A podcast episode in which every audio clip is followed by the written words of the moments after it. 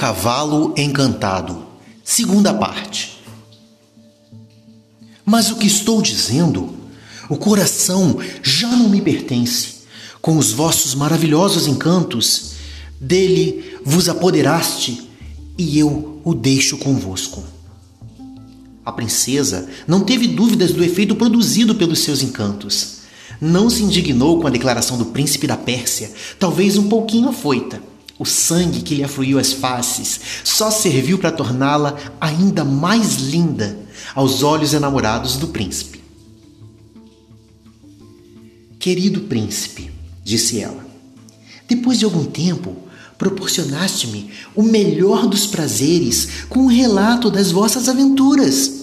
Apesar de vos ter são e salvo aqui na minha presença, não pude deixar de estremecer diante da imagem dos medonhos perigos que correstes, subindo tão grande altura, e dos que correste desde o momento em que pousares na sacada do meu palácio. Alegro-me, contudo, porque a sorte feito com que tivesses a necessidade de pousar justamente aqui. Em nenhuma outra parte sereis tão bem recebido, com mais agrado. Príncipe, sentir-me-ia de veras ofendida se vós acreditasseis realmente ser meu escravo. A acolhida que vos dei ontem deve provar-vos que estáis tão livre nesse palácio como na corte da Pérsia. A princesa fez uma pausa. No que diz respeito ao vosso coração, príncipe, continuou a falar e num tom em que não havia a menor recusa. Estando certa de que não esperastes até agora para oferecê-lo e que a vossa escolha só pode ter sido digna, não quero de maneira alguma contribuir para que sejas infiel. Firuchá quis protestar e ia responder quando uma das criadas correu para avisá-la de que o almoço seria servido. Aquela interrupção livrou oportunamente o príncipe e a princesa de uma situação de veras embaraçosa. A princesa da Bengala estava convencida da plena sinceridade do príncipe da Pérsia Quanto a este, embora não tivesse explicado à jovem, julgou pelo modo simpático com que fora ouvido que motivos lhe sobravam para estar contente com esta aventura. A princesa de Bengala conduziu o jovem príncipe da Pérsia a um maravilhoso salão, onde se achava uma mesa posta com abundância das mais deliciosas iguarias. Sentaram-se ambos e as escravas da pequenina corte da princesa, formosas e luxuosamente trajadas, iniciaram um agradável concerto de músicas e vozes belíssimas. Sendo um concerto das mais suaves, que não impediu os dois jovens de conversar, passaram eles grande parte do banquete, a princesa a servi-lo e o príncipe, por sua vez, também a servi-la, do que lhes afigurava melhor. Naquela troca de gentilezas e de atenções, fez o amor mais progressor ainda do que teria em qualquer outra oportunidade. Os dois levantaram-se, finalmente, e ela conduziu o príncipe da Pérsia a uma saleta luxuosa, repleta de ouro e azul, que mais ainda embelezavam ricamente a mobília. Sentando-se num sofá, posto ao longo de uma janela, apreciaram por um longo tempo o insuperável cenário no jardim do palácio. Firuchá não se cansava de olhar para as flores, os arbustos e as árvores diferentes de seu reino, mas nem por isso menos lindos.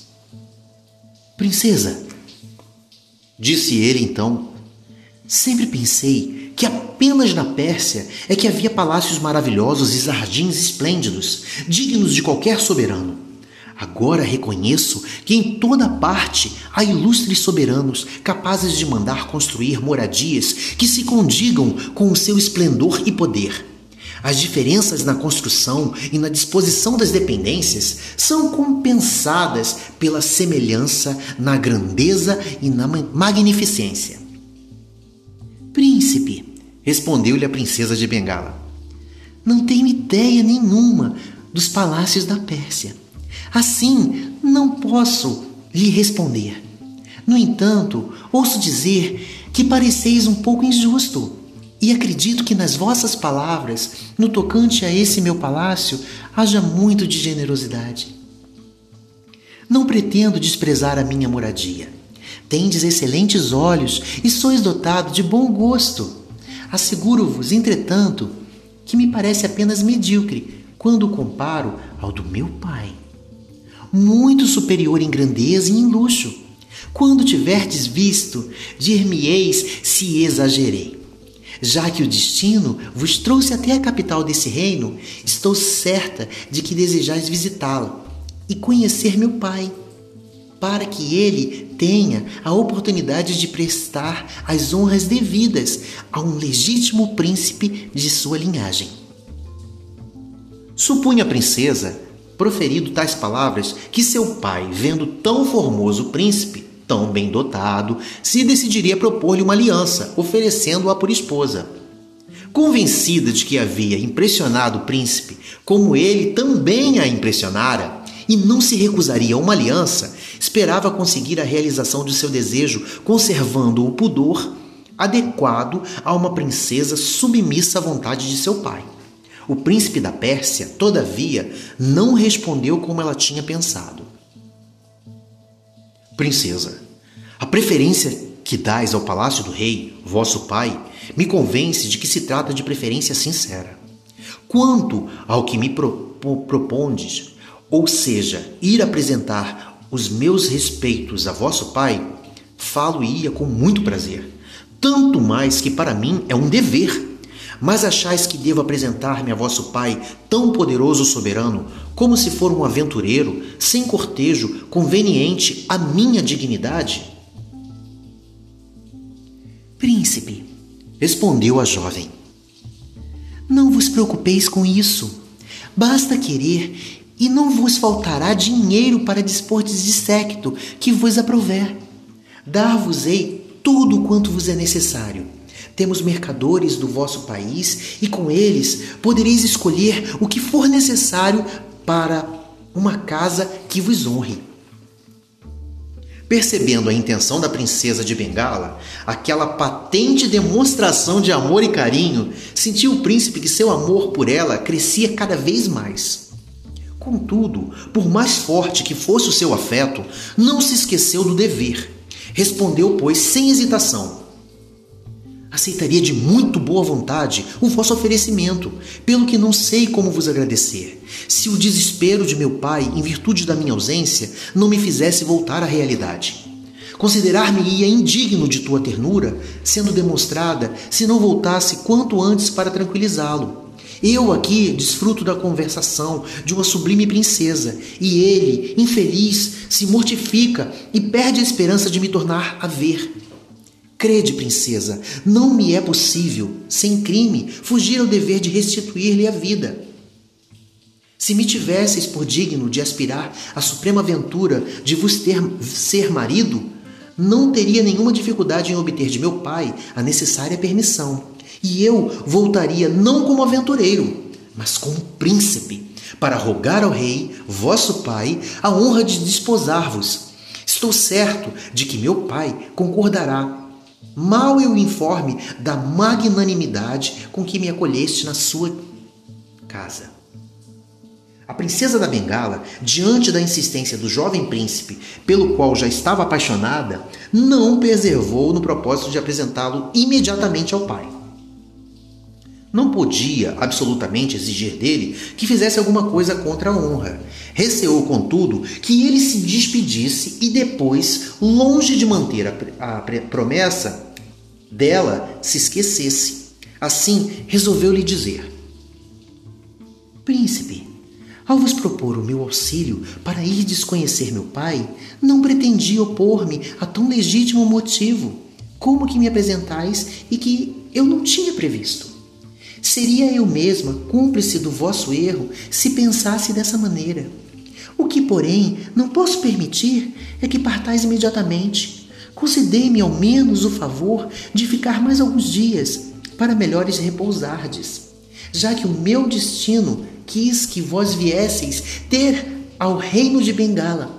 Peço-vos que vos demoreis mais para dele levardes notícias mais minuciosas diretamente à corte da Pérsia. Tinham essas palavras o objetivo de fazer com que Firuchá, com o tempo, se apaixonasse cada vez mais pelos encantos da formosíssima jovem, esperando que assim o desejo que ele manifestava de regressar à Pérsia se fosse atenuado. Esperava que se decidisse apresentar-se ao rei de Bengala, que era o pai dela. O príncipe da Pérsia não ousou desobedecer-lhe em virtude da boa acolhida que havia recebido concedeu à jovem princesa e se esmerou para to tornar-lhe mais do que agradável a, a estada, oferecendo-lhe todas as diversões imagináveis. Depois de alguns dias de festa, bailes, concertos, festins, passeios e mais passeios pelos jardins maravilhosos do palácio, caçadas a veados, corças e outros animais, o príncipe e a princesa reuniram-se um dia num lindo ponto do bosque, onde lhes foram estendidos em esplêndido tapete e muitas almofadas. Sentando-se e refazendo-se das emoções por que tinham passado, entretiveram-se sobre diversos assuntos. A princesa da Bengala soube fazer recair a palestra sobre a grandeza, o poder e a riqueza do governo da Pérsia, para que das palavras de Firuz pudesse tirar a oportunidade de lhe falar do reino de Bengala, das vantagens que proporcionava e assim obrigá-lo a demorar-se um pouco mais. Verificou-se, porém, o contrário do que imaginara. O príncipe da Pérsia, sem exagerar, descreveu-lhe tão vantajosamente o reino da Pérsia, as suas forças militares, o seu comércio por terra e por mar, a multidão que se apinhava nas grandes cidades, onde dispunha de palácios luxuosamente mobiliados, prontos a recebê-lo segundo diversas estações do ano. Tanto que dispunha praticamente de uma constante primavera, que a princesa julgou o reino de Bengala bastante inferior quando Firuz terminou e por sua vez lhe pediu que descrevesse o reino de Bengala, ela só decidiu depois de muita insistência por parte do príncipe. Falou, pois, do reino da Bengala e de suas riquezas, mas de tal modo que não parecesse superior à da Pérsia, e manifestou-lhe tão bem sua vontade de acompanhá-lo que ele não vacilou em acreditar que ela realmente o acompanharia se lhe fosse feita a proposta. Houve por bem, no entanto, o príncipe aguardar mais um pouco para estar com ela por mais algum tempo. Passaram-se dois meses inteiros e o príncipe escravizara-se de vez a formosa princesa da Bengala, participando de todas as diversões que ela lhe oferecia.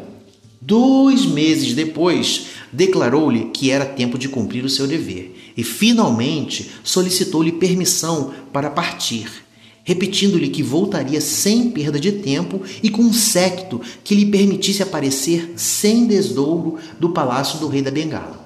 Princesa, acrescentou-lhe, talvez desconfies de que vos digo, e talvez já me estejais incluindo no número dos falsos apaixonados que se esquecem do objeto da paixão mal se ausentam. Assim, para vos demonstrar que não finjo e que estou certo de que a vida só me pode interessar ao lado de uma princesa da vossa estirpe, atrevo-me a pedir-vos que me acompanheis. Temo, contudo, que a minha pretensão constitua para vós uma ofensa. Vendo o jovem que a princesa, diante daquelas últimas palavras, mudava de cor e hesitava sobre a resposta, porém de maneira nenhuma zangada, continuou: Princesa, podeis contar com a melhor acolhida por parte do meu bondoso pai. Quanto ao rei da Bengala, em vista das provas de ternura que me deu e que sempre vos dá, seria preciso que fosse bastante diferente do que me afirmaste, ou seja, inimigo do, nosso, do vosso repouso e da vossa aventura, para não nos receber com simpatia os enviados que meu pai se apressaria em mandar-lhe com a solicitação da sua licença ao nosso casamento. A jovem nada respondeu, mas o seu silêncio e o olhar direto para o chão revelaram a Filu Chá muito melhor do que qualquer declaração que ela não se opunha a acompanhá-lo.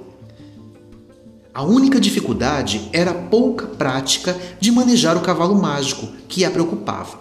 Mas o príncipe tão bem soube eliminar-lhe tal receio, garantindo que seria até capaz de desafiar o indiano a dirigir melhor o cavalo dele. Pondo de lado qualquer temor na princesa, cuidou apenas dos preparativos. Desejava partir tão em segredo que ninguém no palácio pudesse suspeitar de coisa alguma. No dia seguinte, logo pela manhãzinha, pouco antes do sol nascer, estando ainda no palácio todo imerso em profundo silêncio, rumou ela com o príncipe para a sacada. Lá, o príncipe voltou a tomar o cavalo encantado em direção à Pérsia. Depois montou e, ajudando a, a jovem a se acomodar na garupa, girou a manivela como fizera na capital da Pérsia. O cavalo ergueu-se, levando-os para o alto. A viagem foi feita em pouquíssimo tempo, cerca de duas horas e meia. Depois, os dois avistaram a capital da Pérsia. Firuz Shah resolveu não descer na praça de onde haviam partido, tampouco do palácio do sultão, mas num palácio de diversão que distava um pouco da cidade. Lá, conduzindo a jovem princesa ao mais rico dos aposentos, disse-lhe que, para as devidas homenagens, iria conversar primeiro com o pai e o porteiro do palácio recebeu ordem de não deixar faltar coisa alguma à princesa.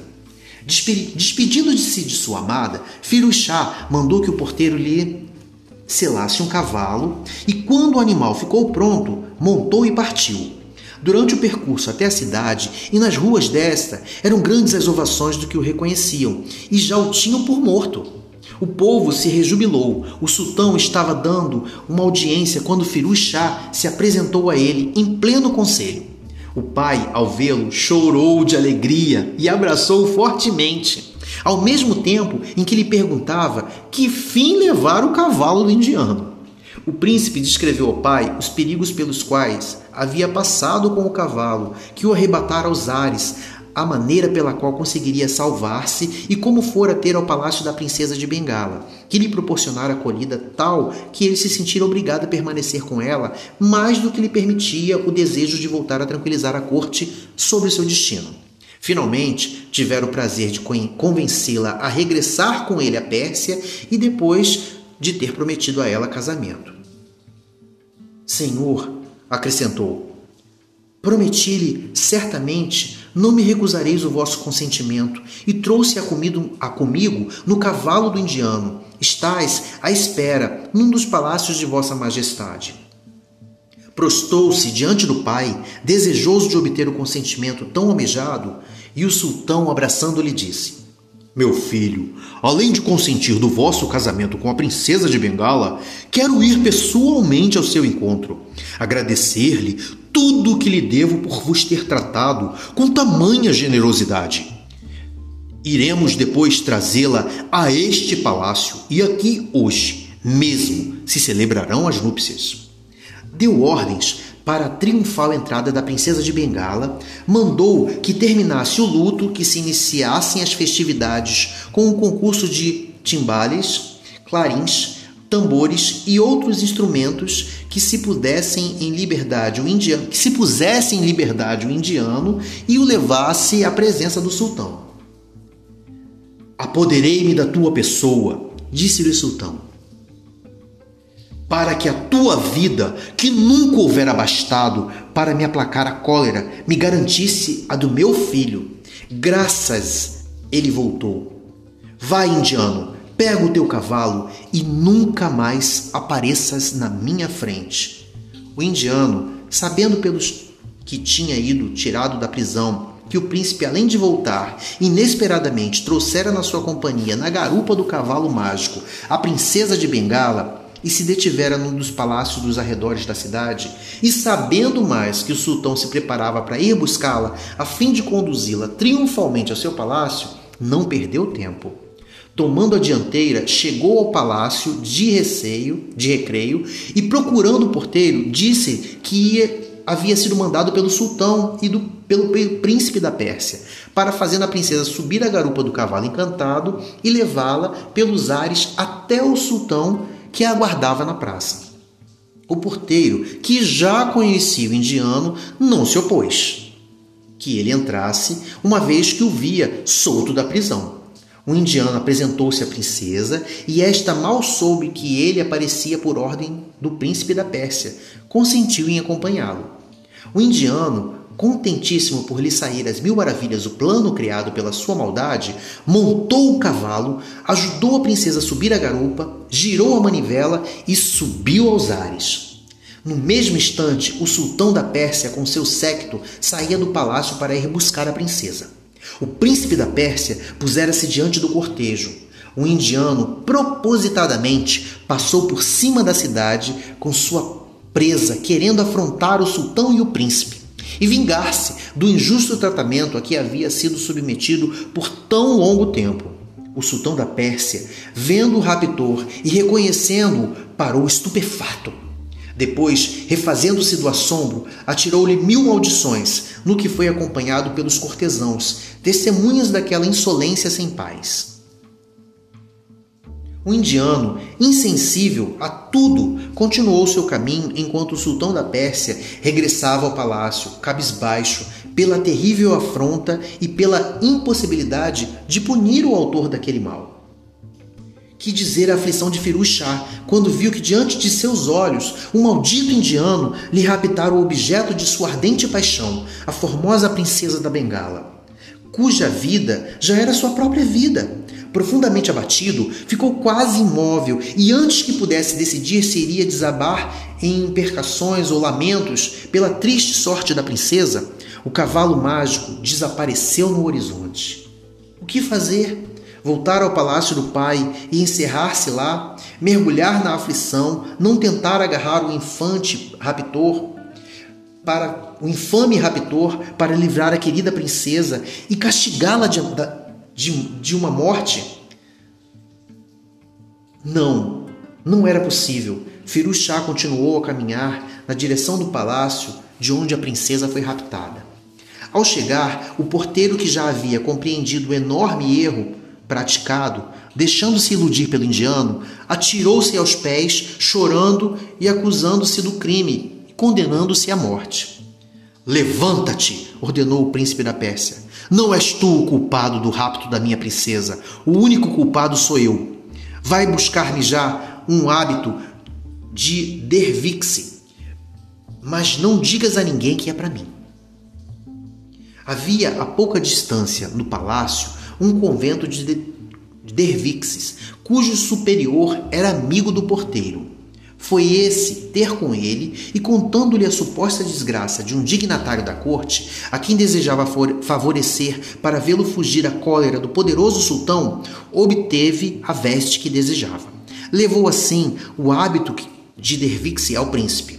Firuz, desfazendo-se da roupa que estava usando, vestiu o hábito e, assim disfarçado e munido de uma caixinha de pérolas e diamantes para as necessidades da viagem, saiu do palácio ao cair da noite, sem saber que caminho iria seguir, mas decidido a não regressar sem descobrir o paradeiro da sua mulher amada e sem trazê-la de volta, custasse o que custasse. Voltemos agora ao indiano. No mesmo dia do rapto, chegou a um bosque nas vizinhanças da capital do reino de Caxemira. Precisando comer e achando que também a princesa devia estar com fome, desceu num bosque e deixou a, jo a jovem sobre a relva, perto de um rio de águas límpidas e frescas. Feito isso, afastou-se. A princesa de Bengala, vendo-se em poder de um vulgar raptor, tremendo, tremendo pela vida, pela violência que poderia sofrer, quis fugir e procurar abrigo em alguma parte. Mas, tendo comido muito pouco e, ao chegar ao palácio de recreio, era tal sua fraqueza que, ao querer pôr em execução seu plano, viu-se obrigada a abandoná-lo. Não tinha forças para fugir. Não tinha quem recorrer naquela emergência. Constava apenas com a sua força de espírito, mediante a qual saberia até enfrentar a morte para não faltar a palavra dada ao príncipe da Pérsia. Não esperou, portanto, que o indiano a convidasse pela segunda vez a comer. Resolveu ingerir alguma coisa e sentiu-se com força bastante para responder com energia às insolentes propostas do vil indivíduo. O indiano, esgotadas as ameaças, resolveu agir. E ela, sabendo que o infame iria tentar a última violência, lutou, esbravejou e gritou.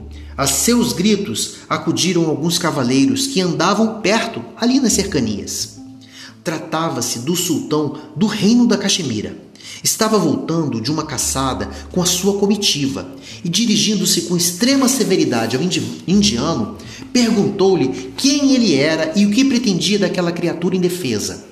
O indiano respondeu-lhe insolentemente que aquela jovem era sua esposa e que ninguém tinha o direito de intervir numa questão entre os dois. A princesa, não podendo supor a dignidade do homem que tão a propósito vinha salvá-la, desmentiu o patife. Senhor, quem quer que sejas, é o céu que vos manda em meu auxílio. Apiedai-vos de uma princesa e não acreditais num biltre desta espécie. Não sou mulher desse diano, tão desprezível. É ele o infame mágico que me raptou do príncipe da Pérsia, com quem eu ia me casar. Trouxe-me aqui nesse cavalo encantado que estás vendo. Não precisou a infeliz de outras palavras para convencer o sultão da Caxemira. Sua extrema formosura, seu aspecto de princesa e as lágrimas que se deslizavam pela face, tudo aquilo falava em seu favor. Quis continuar, mas o sultão da Caxemira, sem dar-lhe mais atenção, mandou imediatamente que o indiano fosse cercado, agarrado e tivesse a cabeça decepada. A ordem foi executada num abrir e fechar de olhos, e o indiano desapareceu para sempre da terra. Livre do perigo do bandido, a princesa da Bengala viu-se em outra prisão, não menos penosa. O sultão, após mandar que lhe cedessem um cavalo, conduziu-a a seu próprio palácio, instalou-a no mais esplêndido dos seus aposentos, pondo mais à sua disposição grande número de escravas ele mesmo a levou ao aposento e lá, sem dar-lhe tempo para qualquer agradecimento, disse-lhe: Descansai à vontade.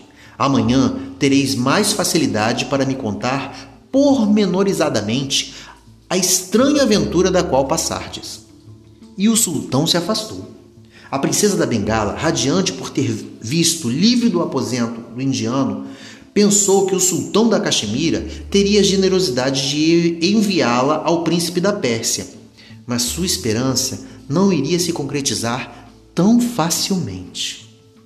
Sim, porque o rei da Caxemira havia resolvido desposá-la no dia seguinte. Para tanto, logo ao despontar do dia, mandara anunciar-lhe a sua resolução.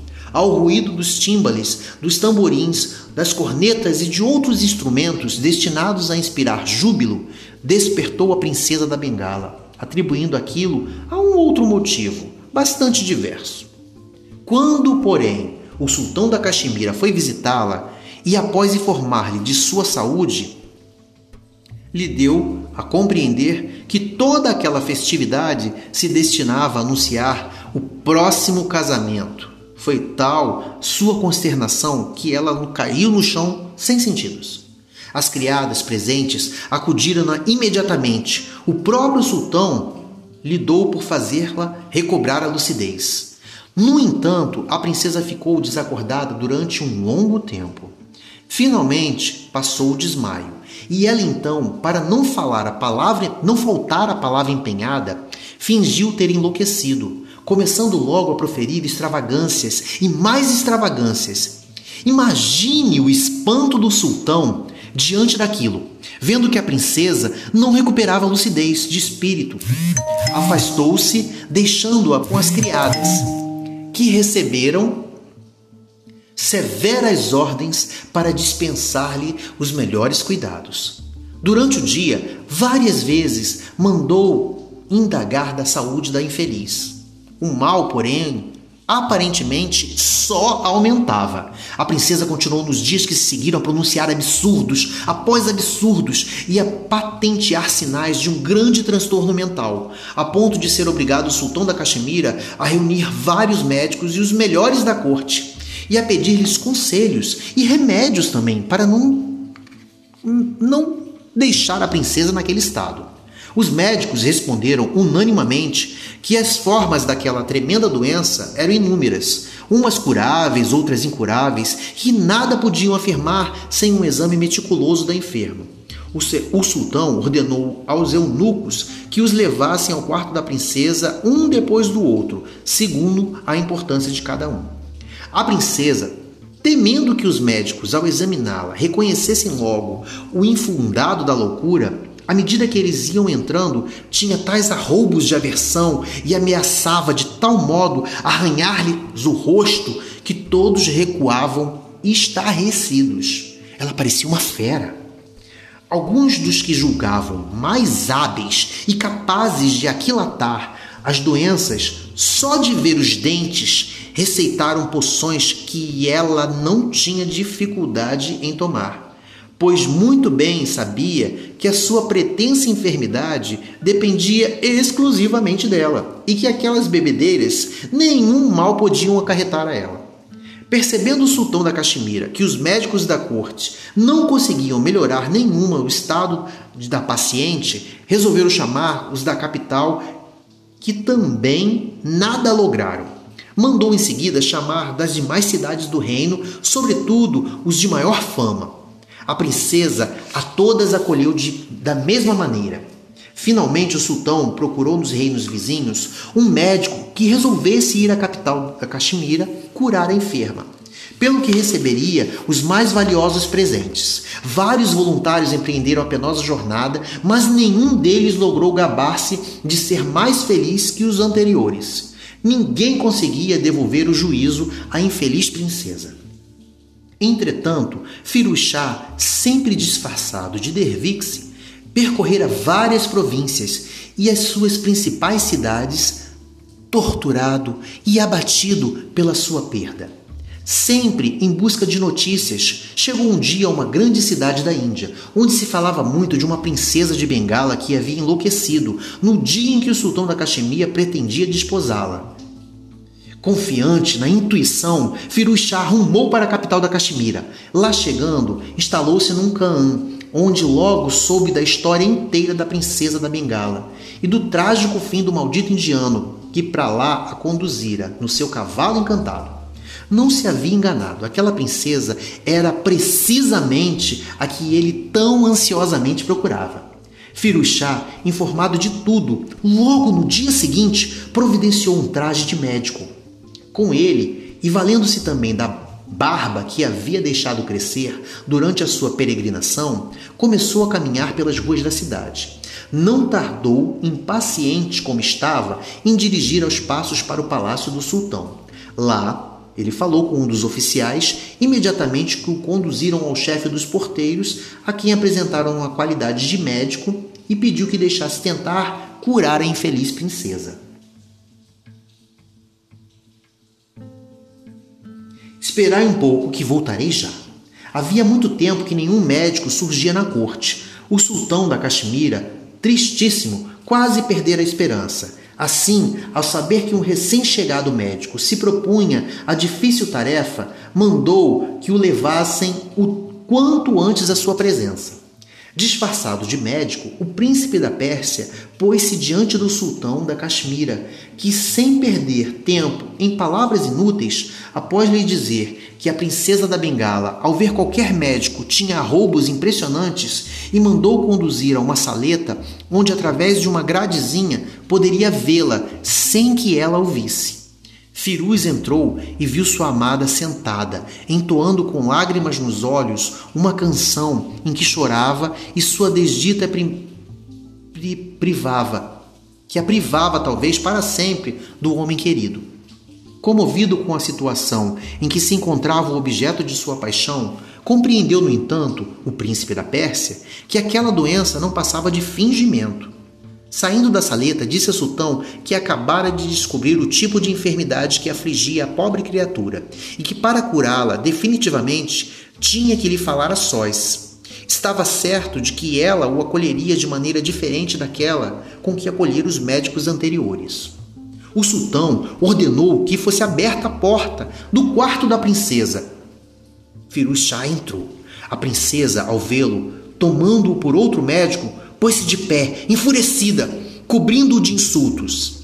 Firuz Shah avançou e aproximou-se o bastante para que somente ela o ouvisse e disse-lhe baixinho: Princesa, não sou médico, sou o príncipe da Pérsia e venho libertar-vos.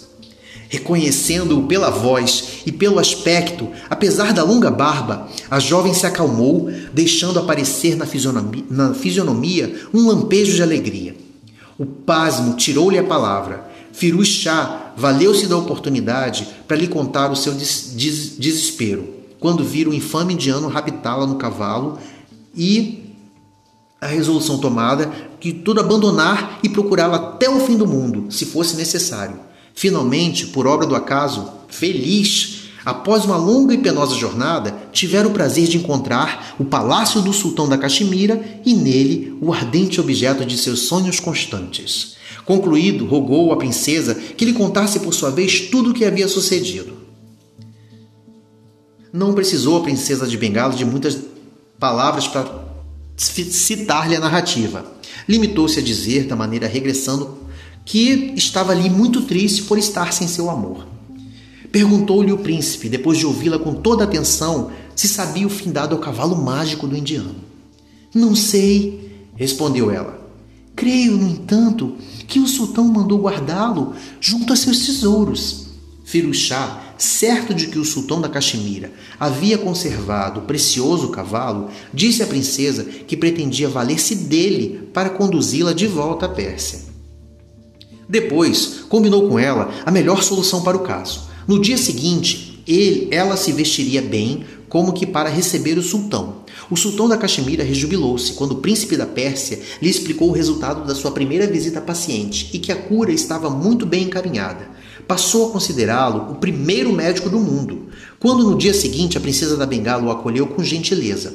Convenceu-se então de que, no entanto, lhe manifestar apenas que se alegrava que a cura estava prestes a ser realizada.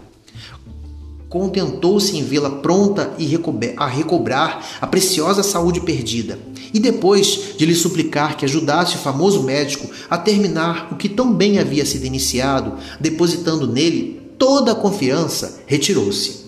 O príncipe, que acompanhara o sultão na sua visita à princesa, como ele estava disfarçado de médico, perguntou-lhe então já fora do aposento, se era lícito perguntar pela obra de acaso que achava a princesa da Bengala no reino da Caxemira, tão distante de seu país de origem.